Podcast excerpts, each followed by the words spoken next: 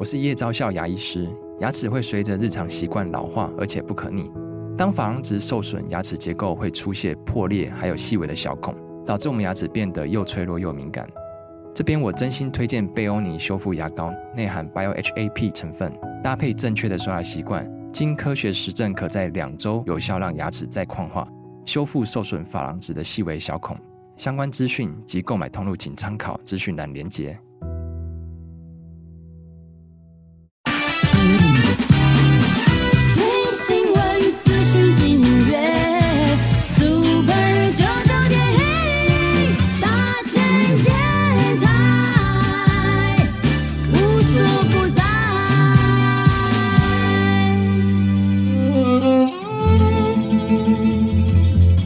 段关系都是一门功课，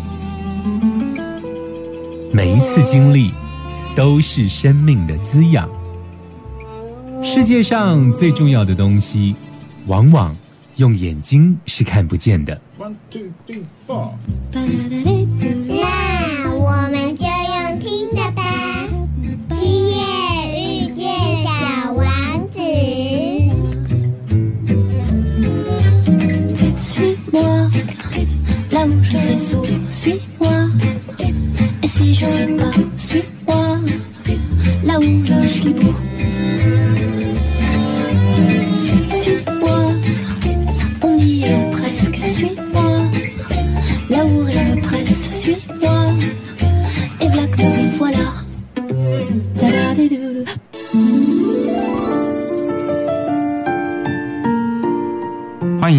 今夜遇见小王子》，每周六晚上八点，每周日晚上九点，阿光准时在 FM 九九点一大千电台与你相遇哦。在这一集的疗愈大来宾呢，阿光要为大家介绍，就是台湾明爱会的江乐义老师哦。那江乐义老师呢，其实最近呢出了一本书，这本书呢叫做《台湾卡米诺》。那为什么阿光要来介绍这本新书呢？其实有听阿光节目的听众朋友应该都知道，阿光曾经跟大家分享到说，二零一九年我在呃母亲节这一天，为了纪念我的母亲，所以我去走了一趟所谓的圣雅各朝圣之路，对不对？那回来之后呢，阿光跟大家分享了呃两三集的节目篇幅，然后跟大家聊聊这一条圣雅各朝圣之路的殊胜之处。那我相信有一些听众朋友已经听过了，可是呢，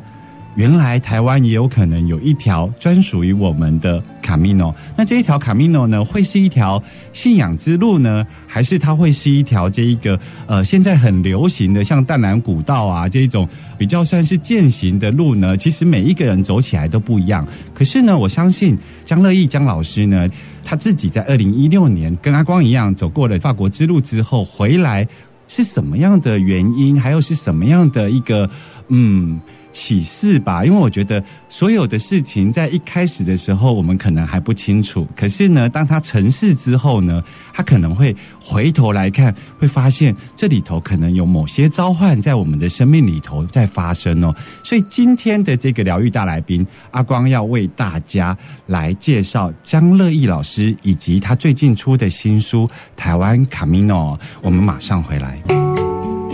慢点，慢点，慢点，让灵魂跟上我们的脚步。欢迎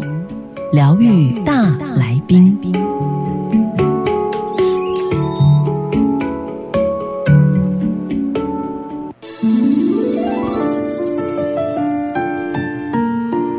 欢迎回来 FM 九九点一大千电台，今夜遇见小王子，我是阿光。在今天的疗愈大来宾，阿光要为大家介绍的是台湾民爱会的江乐义老师，他在最近出了一本书，叫做《台湾卡米诺》。那我们先来欢迎江乐义老师，江老师你好，听众朋友大家好，那阿光您好。江老师，其实你跟呃阿光算是你的学弟吧，因为我在二零一九的时候去走了法国之路哦。那听说你在二零一六年也去走了圣雅各朝圣之路，而且你是走了三次是吗？哦，所谓三次就是二零一六一次，然后二零一八的时候，高雄有一个团体请我陪他们，二十个人走两百、是。那第三次是，其实一开始是要我跟太太走的，结果我因为先走了两次，嗯。所以我二零一九就跟太太再走了一次。那你三次都走法国之路吗？法国之路是算两次，但是第三次因为我们是从法国内部就先走了两百的法国内部的，嗯嗯。所以基本上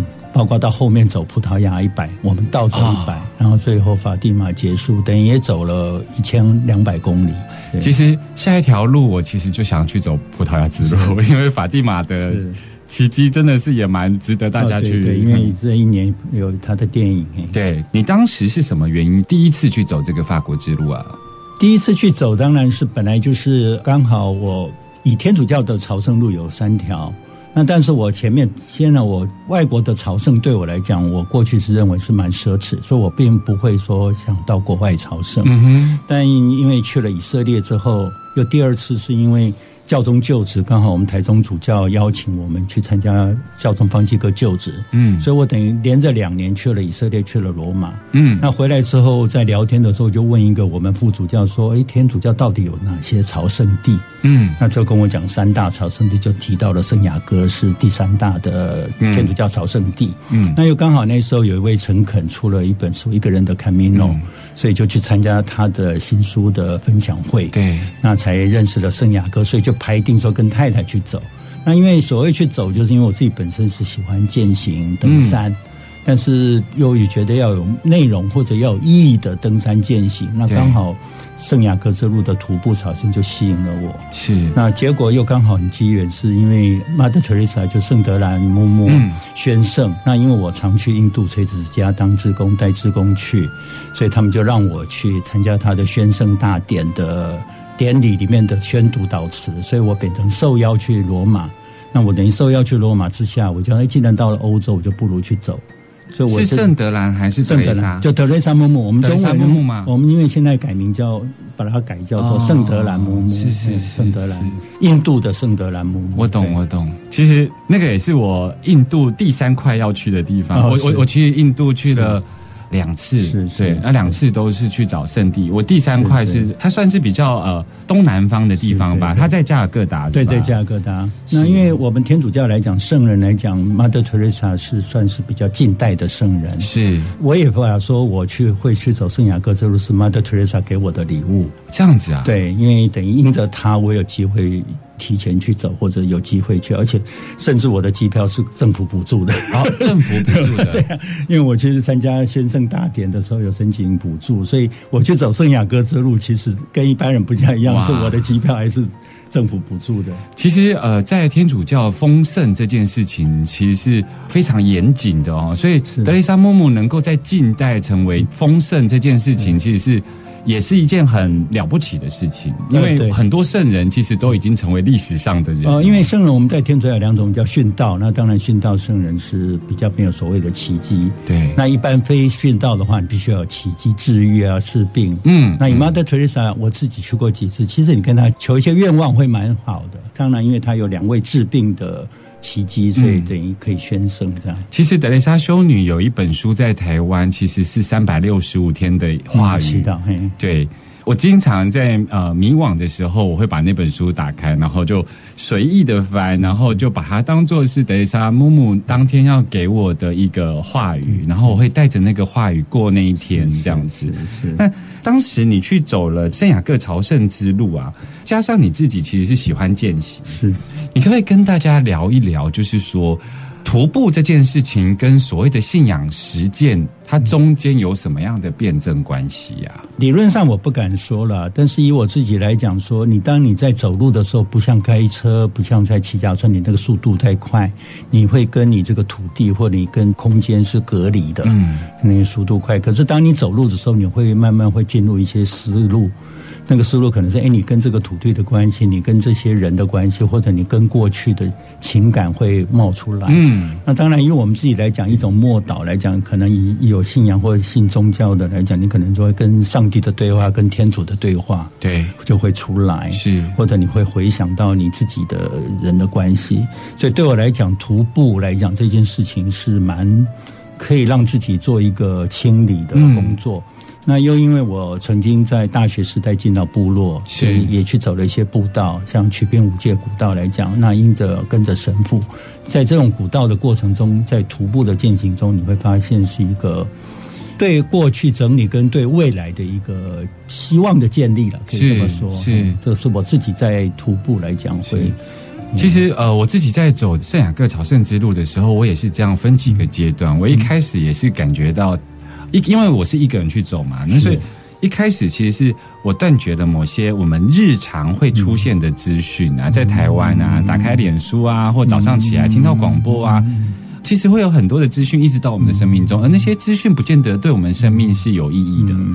那后来呢，就是走了一个礼拜之后，当台湾的资讯都没有了，我就发现就开始进行刚刚姜老师所说的那个清理，就是。内心里头可能有想要感谢的人，或者是说想要跟某人 say sorry，他好像自然而然就浮现了，因为他是曾经在你生命中非常重要的一块。那其实走这个朝圣之路，经历了这一个清理阶段之后，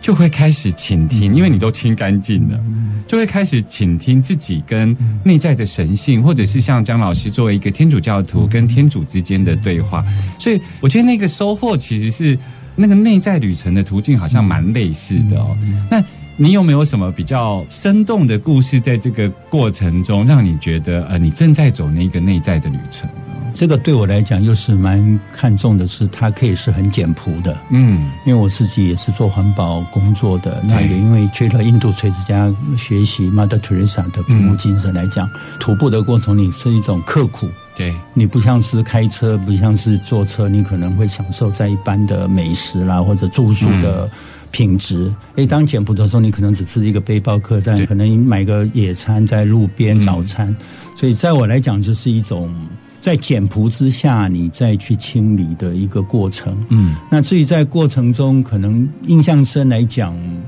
你会碰到一些人，他在跟你的互动、在分享之下，这种经验的一种契合。嗯，比如说他可能在追寻某个真心，可是他也因为这样子走路之下，会得到一些启发。那我自己在这样的路途中，是不断的很多的启发了。嗯嗯。那我曾经在讲我自己走一条路有几个礼物。举个例子来讲，我我有个失鞋记，就这一天半夜起来，我的鞋子不见了。对。那些不然第二天早上又看到别人穿在脚上。后来才知道，是因为我进庇护所比较早，所以我的鞋子可能挂在鞋架上，人家认为是前一天不要的哦，所以被管理员送给另外一个鞋子坏的。是，但是也是因为刚好我前一天自拍拍到我的鞋子，所以我可以有证明说那只是我的鞋子。所以有一些机缘之下，让你在这条路上，你就会发现很多东西就。自然而然会出来，让你去面对、去解决。所以你后来选择跟对方说吗？就把它要回来啊！不把它要回来。不管怎么样，因为这个是一个连续天数的来讲，而且一天的生活中，你可以有一个长度的反省啊，可以这么说，或者对话。就您刚刚有提到对话，你如果只是一个速度太快的时候，你就没办法，或者可能只是两天。嗯。可是当你到了一个十几、二十天、三十天的时候，你的很多的。状况会出来，是对。其实我在走这条路的时候呢，我经常想起了一句话。我相信这句话对一些普罗大众来讲，其实还蛮经常听到的。但我也相信，对于很多有信仰的人，其实不见得知道这句话的意思。那句话叫做“上帝说我是真理，我是生命，然后我是道路”嘛，哈。那我觉得走这一条路，有一点点可以去。理解这句话是什么意思了哈，因为我就一直会有这句话出来。然后圣雅各朝圣之路呢，它可以是一条非常看似平凡的道路，但是它绝对是一条属于自己、完全自我，而且是跟自己的神性连接，或者是跟自己的天主对话的一条神圣的道路哦。今夜遇见小王子。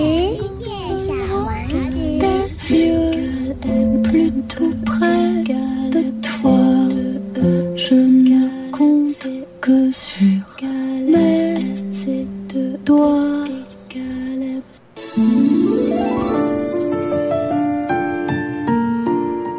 欢迎继续回来 FM 九九点一大千电台，今夜遇见小王子，我是阿光。在今天呢，阿光为大家邀请到的疗愈大来宾呢，是台湾民爱会的江乐义江老师哦。我们刚刚跟江老师有讨论到，江老师二零一六年还有阿光二零一九年，分别去走了非常夯的圣雅各朝圣步道，因为这条步道根据统计，每年啊，不管他走的路程长或短哦，其实每年大概有三十万人前仆后继的去走到这条道路上哦。那到底这条道路有什么样迷人之处呢？包括接下来阿光要访问江老师的、哦，就是你跟其他的朝圣者不太一样哦。像阿光自己去朝圣回来，阿光就只是开了几场分享会，因为势必每个人都有他很独特的心得。可是你呢，回来之后却在因缘际会之下，你开始找寻属于台湾的卡米诺。你为什么当时有这样子的想法呢？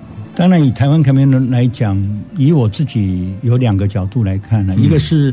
我在去之前，当然我在台湾就常去到部落，刚刚有提，我曾经到了部落去跟着神父到部落带小朋友。嗯那部落跟部落之间当然就是一些步道。那早期没有通车之下，其实就是类似我们在西班牙走的这样的步道。徒步的，对，那另外一面就是在我自己过去大学时代的时候，就是常常办登山活动。嗯，应该这样讲啊，我们在走西班牙凯梅罗来讲，很重点是教堂走教堂，对。因为大部分的庇护所或比较早期的，对。嗯不要讲到旅馆或民宿来讲，基本上就是教会办的，对。就是为了你在朝圣的过程中可以让你休息，是。那甚至有一些弥撒点，一些教会的礼仪，对。那每天晚上你可以在那种弥撒的氛围。那我自己过去在台湾就蛮喜欢参加平日弥撒的，嗯。那到各地出差会去找教堂。是。台湾有六七百个教堂，对。那可是教堂很多闲置了。那我们不能说台湾在教堂走教堂之下，诶，就可以发现也类似这样西班牙的 Camino 的精神。对那我们是不是在台湾来做做看？是那又因为刚好我在认识台湾的教会之后，发现我们台湾的教会很不同的历史文化。那这个历史文化，你你不进到教堂，你可能会忽略掉。嗯就我们乡下可能一个教堂是美国人捐的，对或者说我们台湾有百年教堂是西班牙在台湾所建立创教的。那过去来讲，你可能只在某个教堂弥撒，你不会去关心这个地方的文史。是可是借着这个走路之下，你可以在一个地方停留多一点时间的时候，你就会去认识它。是这刚好就认为说，诶，西班牙 Camino 的一些精神值得我们台湾来试试看。那第二个是也讲，也有很多国外去走的西班牙 Camino 回来说，诶，我们台湾有三貂角啊，台湾也有也想做庇护所啊。嗯那但是可能某些人他跟教会的连接不多，对或者他可能各地的认识不多，嗯哎，我发现，哎，我可能可以来做这个事情，嗯嗯嗯所以我就自己出来做台湾凯米诺的一个试走了。是那也开始在串，哎，发现越串里面发现越多的故事，那很多的机缘就会出来。刚刚张老师其实提到了，我觉得啊，提到了几个还蛮有趣的点哦。一个是第一个，台湾的这个风景啊，绝对不输那一条圣雅各朝圣之路，对不对？哈、因为台湾真的是。呃，一两个小时就可以到山，一个两个小时就可以到海边，然后那包括刚刚张老师在提到台湾有六七百间的教堂，其实是天主教的教堂，然后那天主教的教堂对于台湾史来讲是非常重要的，因为。呃，我们如果放在天主教史的脉络，其实台湾会有几波不同的神父哈，包括在您书中有提到的，就是说第一次来到台湾的其实就是西班牙，就是我们去走的那个圣雅各朝圣之路嘛哦，他当时就是西班牙就是从台湾的东北角来上岸，对，所以在那里有盖了第一个他宣传福音的教堂，是。对，那我隐约听起来像是一方面，因为你有年轻的时候有在部落里头教堂服务的经验，那以前的话，在部落里头的教堂跟教堂之间，其实是在山林间行走的，它可能不像有产业道路可以直接到。那我们就可以去想象当时这一些。不同国籍的神职人员、神父、修女，他们是如何徒步进到部落里头的？所以我觉得那看起来是重新认识天主教史在台湾，因为近几年我们经常会看到那个报章杂志会说哪一个神父在台湾满六十年啊，服务多久，然后没有回去啊，终于拿到了台湾的身份证。而我觉得除了这个部分的认同之外，我觉得也透过台湾卡米诺的建制，其实是让我们有机会把台湾史非常重要的那一块来补足哦。那我想问的是说，听说你也认为三雕角这个地方其实就是台湾的圣地亚哥。嗯，它基本上本来就是圣地亚哥，就是西班牙人所认为他们跟家乡的圣地亚哥很像，所以它在世界各地都有圣地亚哥哥。。对，所以像巴西啦，在美国都有。嗯，那当然，以台湾的圣地亚哥对我来讲，刚好会一个认为是从南到北，我们来讲大概四五百公里，哦对不对？那你从台湾的天主教道明会，除了三貂角登陆之外，我们在第二次天主教来台湾是在万金。哦，那对我来屏东万金那对，个，屏东万金跟高雄玫瑰堂是最早的，我们台湾的百年教堂啊，一百五六十年的历史。那我认为刚好从南到北都是西班牙道明会所走过的路。是是，那我们就说，哎，台湾的西班牙之路变成刚好又是走到圣地亚哥。啊，所以对我来讲，当我认识了台湾有三雕角、圣地亚哥之后，我认为，哎，这就是冥冥之中就是我们台湾是是西班牙之路的。不能讲复刻，而是说冥冥之中就是在台湾可以一条路出来。对，但它有可能就是一条呃圣雅各之路。对，它就是圣雅各，应该已经是已经是了。那当然，只是他不是一千年前的，因为圣人，因为台湾没有圣人，嗯啊，应该反过来讲是这样。我们所谓的朝圣会以天主教人讲有圣人地方，像以色列、像罗马，都可能早期是或者门徒嗯殉道的地方。所以西班牙圣雅各之路就是那个圣雅各在那边殉道，对所以他那边有他的宗教意义在。嗯那台湾可能没有圣人，可是台湾有这些来台的传教士，嗯。所留下来的影响，或者他的建设，或者他的福传的广度。嗯，那以我们台湾来讲，叫我们叫使徒，呃，以天主教我们叫使徒，不叫是宗徒了嘛。对，那这个使徒来讲，我们就是使徒之路，所以对对我来讲，刚好就走这个过去使徒之路。嗯，那除了这西班牙之路，我不晓得会不会再提到，就是说，冥冥之中又发现，诶，台湾的第三次传教之下，有不同的国家的修会从大陆来台。对，因为啊当时国民政府来台之后，有一批从中国，然后那中国当时在中国的那些神父是来自于不不同同国国家的，对不同国家的修会，所以刚好台湾就不同的教区有不同的修会，所以当你去探究台湾的不同教区，发现有不同国家的嗯。传教士。那我们知道，在圣雅各之路，它其实很大的精神是从你的家开始走，对。所以从法国开始走，从你可以从德国、从波兰去走，从你的家开始走。那对我来讲，哎，刚好我们如果从台中来讲，哎，我台中长大的，我台中的教堂，哎，可能台中教堂是马尼诺会神父为主，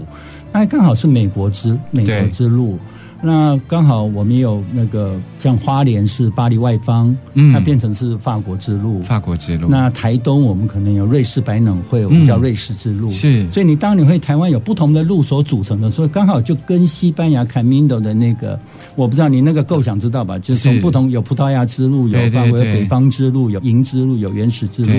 所以台湾在默默之中也是一个扇贝的一个网状。啊是对，所以我当当我这样做台湾 Camino，我发现这个冥冥之中就台是。湾本来就好像存在，嗯。只是刚好没有去发掘出来。是，对。其实这个很有趣，就是呃，我们如果说回到那个第一条西班牙之路好了，它是从所谓的台湾的东北角三貂角啊，台湾第一次在世界舞台跟西班牙接触到了，然后西班牙的传教士进来，然后刚刚也提到了，包括高雄的，就是玫瑰堂，玫瑰堂，它其实是在爱河边那一个嘛，对不对？然后再来就是屏东的万金圣母堂，对。其实这一条路叫做西班牙之路，然后后来发现，其实，在整个天主教史来台湾，包括所谓的国民政府来台之后，其实有一批不同国籍的神职人员来到台湾服务啦，哦、所以也是因为这样子，所以这几条路你去走出来了，对不对？那你这样花了多久的时间把它整理出来？基本上我走了等于算是两年多的时间，两年从南到北走两次了。是那另外各个地区来讲，像台中我最熟来讲，我已经走了四五次了。是，好、那像台东花莲就分段走来讲，也走了蛮多次的。嗯你当时在走这些路，你都是怎么样进行的？我听说你好像会组团，对不对、呃，组团其实是后来是主要一开始还是我自己走了。o k 那后来因为慢慢去找一些伴，或者举例，我在网络上认识了一位，那他因为自己就环岛走了两次，他自己环岛，他自己环岛嗯走过两次。他是一个因为先生过世，然后他曾经陪伴老人，他一直都没有出国，没有旅游的经验，他就是自己想去借着走路去开始面对自己，或者找出这一条路。那我就很好奇，说一般没有信仰的人在走路怎么走？哦，所以他不是天主教，他不叫徒，但是他跟教会也有一点因缘，是，所以就说，哎，开始会找一些人一起走。那因为台湾来讲，有很多人不敢单独走，嗯，所以当然我就说，哎，我也鼓励，想说看看大家走路的感觉或者嗯大家的想法啦。所以我会有时候会找一些伴，或者呃，一些人就跟着我走。对，嗯主要就是探路。我讲倒不是伴团。那我要再强调一下，就是我在做这个台湾 Camino 指南讲，我并不是以带团或者说要办团体的徒步我懂朝圣。我懂，像我们教会也开始有办那种三日的团体，一百人或五十人的。嗯其实我是认为说，我要做一个指引出来，让你自己去走。嗯我想主持人也有提到说，你自己在走的过程那种收获蛮大的。那我也是觉得说，我只是提供这么一个机会，让一很多人可以进来走。那这个走出来就可以变成你自己的路。所以你从自己亲身去走了这个圣雅各朝圣之路回来，结合了你年轻时候的生命经验，嗯哈、就是你曾经去到部落里头，然后在教堂跟教堂之间做服务，于是你有了去试着走看一看台湾的不同的 Camino 的路线嘛，哈。那从实际去走完探访之后，到什么因缘让你想直接出了这一本书呢？出书是因为很多人就说你为什么不写书啦，或者说你应该告诉大家怎么走嘛。那当然写书，另外一个就是，因为的确我们对天主教来讲，尤其教堂很多资讯是蛮低调或者不太曝光啦。对，那我觉得说，哎，有一个整理出来书来讲，还是会方便。嗯，那举例子，像我自己认为说，哎，Google Map 你就点出天主堂，你就可以知道附近十几个教堂，是你就很容易走，也不需要出书。是可，对很多人他讲，哎，有个地图，有个书面的东西，还是比较容易。嗯嗯，所以后来也就因缘之下，当然包括我们明爱会的执行长修女，她就认为说，哎，你可以出一本书来鼓励大家走。是，对，我想有一本书的好处是，真的是一种鼓励性质比较大了。是，那另一方面，我比较是算是抛砖引玉了。我有时候在举例最近新书发表的时候，我会提到说，这只是一个开始了。嗯，啊、那开始，但是它后续蛮多，还是需要去克服的。但是你不有个东西出来，你也不好解释了。对对啊，可能我放在网络上啊，A B 可能很零散嘛。，对，那一本书出来，至少大家可以聚焦了。也是个媒介啦，哈。对对，其实呃，刚刚江乐义老师有跟我们提到说，台湾的 Camino 里头有很多条路线，随着台湾的历史发展，所以有各个国家的神父来到台湾哦。其实这个也是走圣雅各朝圣之路那个贝壳的意义啦，哈、就是呃，无论你从哪里出发，就从你家开始。出发之后，这就是一条朝圣之路，而这个朝圣之路的终点在哪里呢？朝圣之路的终点就是记得回家。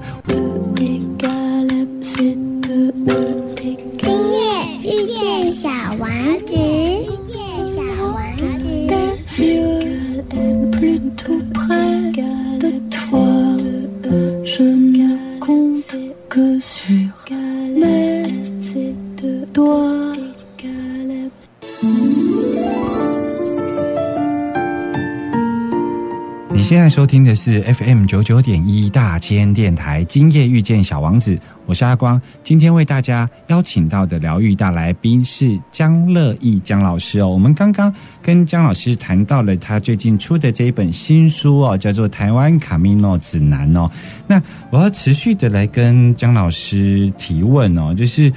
这本书出了，然后它当然里头有你自己花了两年多的时间，走过了台湾几条你规划出来的卡米诺的朝圣之路哦。那目前呢、你也呃陆陆续续办了很多场的新书发表会哦。在推行这个卡米诺之路，因为像圣雅各朝圣之路，其实是已经有上千年的历史了。它其实，在整个建构上，或是整个服务的机制上，包括教堂的功能啊等等，其实都有它的可以说是已经有传统了哈。那呃，你在这个推这一些台湾卡米诺的路线的时候，有什么事情是你觉得特别困难的？当然，以我们理想上，尤其是长途走好连续天数，嗯然后又比较说一致性的简朴的住宿。对，那以当然以教会来讲，本来在修道院啊，或者是在教堂，尤其在西班牙，我们如果住到这种公立庇护所的时候，它就早期就是教堂的一些住宿空间提供给朝圣者使用。对所以它比较是通铺或背包客栈的做法。对，那要回来复制在台湾来讲，那台湾教会本来就有住宿的一些地方，嗯。举例我们有办毕竟的、办活动的、办营队的。对。像我以前在大学时代，春夏秋冬营都在办的，嗯。所以你就是这种营队场地就有。是，可是当然，随着台湾的老化或者教会的比较没有那么大活力的这些场地都在，可是没有人住。是，所以有一些变成两个极端呐、一个是有一些住宿空间是没有人去住，嗯，可是又到了一些地方，其实很好，说为什么不能住？对我这个教堂在，可是可能是锁着，或者可能这些神父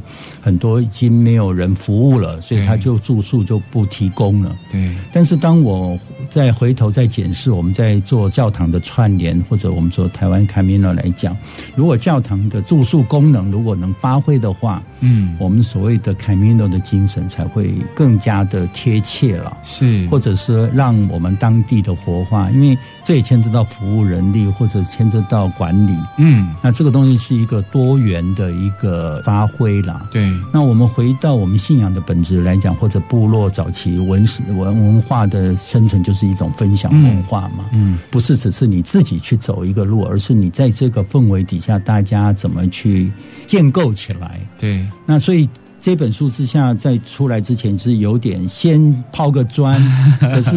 很多就像像我们本来想，哎，是不是各地每天的住宿点我不敢保证，嗯，可是你可能在几个大块来讲，你举个例子。花莲可能就有一个保路中心在花莲市，它可以有八十个人住宿，嗯可是平常没有人住，嗯，可是你以那个为中心点，你可能就可以在附近走两三天了。那不能到期望说你每天的住宿都刚好是教会，对，不过刚好因为台湾的民宿发展也不错啦，嗯。或者背包客栈，所以其实慢慢未来可以做串联。我们当时去走也有一些私人的哦民宿庇护所啊，对所以就是搭配使用，包括我们上霹雳牛市山，如果没有一次翻过去，我们一定会住那个私人庇护所。对啊，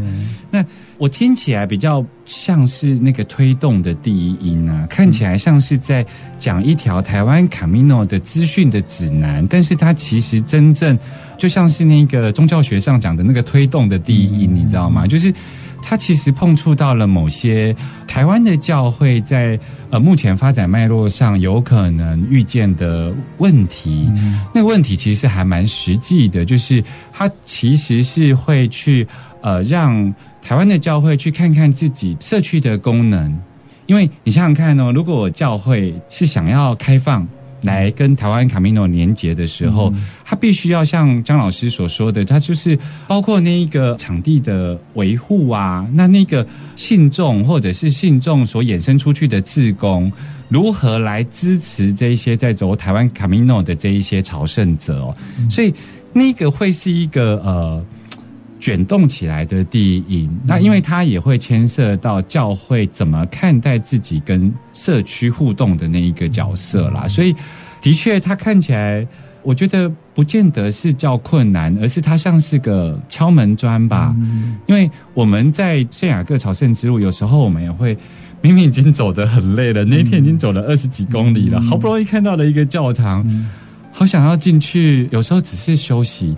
可是就发现门锁着，哦，所以台湾有些教堂也有这样的情况哦，所以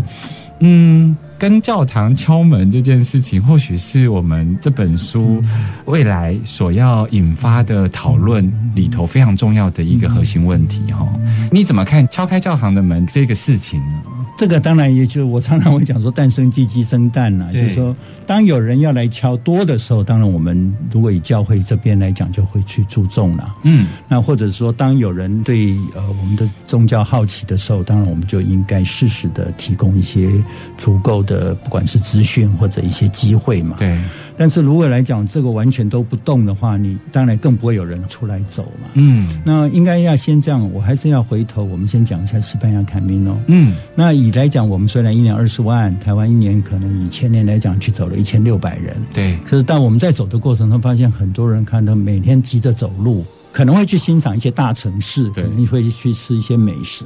可是发现他并没有进教堂。嗯，那刚好整个天主教时代，世界国当然一样都是慢慢的减少了，或者大家也人口老化。但是我们如果不进教堂，我觉得这个就卡米诺的精神就没有了。嗯，所以基本上卡米诺是应该教堂是一个不能割离的，不能割离，尤其它的历史意义也好，或者它的存在。那回来刚好检视台湾其实蛮面临一样的问题，老化或者我们神职人员的不够，嗯或者我们当地的教友，我们通常叫传协会的人可能没了。可是我们其实还是有一些很深根性的圣母军啊，或者祈祷团存在的。对，那只是说他们没有一个服务对象，可能只是在灵修的祈祷，嗯嗯或者可能最多做到社会服务工作。。对，可是，当我们如果可能把这种 Camino 的精神带进到社区、带到部落的时候，它是变成一个走读社区、认识部落、认识、嗯认识我们不管是宗教也好，或者认识这个过去的文史，它就是一个很好的平台。那这个平台之下，当然就是要相对的服务的机制要出来。刚刚讲到，那刚好我一直有提到，我曾经去了南投仁爱乡曲滨部落，那刚好邻近的部落其实它都还有这个活力在。嗯，所以每个教堂都刚好也可以住宿。对，所以过去来讲，我就常常带人去做两三天的体验部落体验，或者部落的游学啦，或者对志工服务，就刚好有了这种机制。对所以对我来讲，现在刚好只是串起来，或者让其他部落或其他社区也有类似的做起来的话，我们就很好。嗯，像我现在书里面也会提到，我最推荐或最熟悉的就是美国马尼诺会之路，是，就是美国神父在我们从仁爱乡到信义乡这个部落，是你刚好每个部落大概都四五公里，所以你一天可以走四五个部、三四个部落，嗯甚至包括日月潭，嗯安神父所设的圣爱营地。所以这个串起来的话，你可以走七天、十天，诶，每个部落的教堂都可以住宿，刚好就是一个已经在局部上是做到了，但是可能在全国性来讲，就稍微有点困难。所以你觉得呃，就是在成熟度上面，就是台中到南投这一段，反而是相对比较有被支持的。呃，应该想一个是贝支持，一个是我最熟悉，所以我们等于从春阳、从是雾社走到日月潭，走到东浦这边，已经有五六七次在走了。是是那包括最近我也鼓励大家自己去走，嗯甚至一般的旅行业者都想进来做了。啊，真的啊，对啊，因为现在不能出国啊，对，是是对是，，所以现在在这样走进部落、走读部落来讲，是一个机会。那当然，我们自己天主教会不应该缺席我不应该再被动了。是，所以这个我讲只是以我自己一个天主教徒也好，或者以自己走过 Camino 认为说，在这种机缘之下，借着这个台湾 Camino，不管是台湾的发展历史来讲，或者到宗教历史来讲，我觉得是一个可以做一个应该发展，或者到一个开始做一些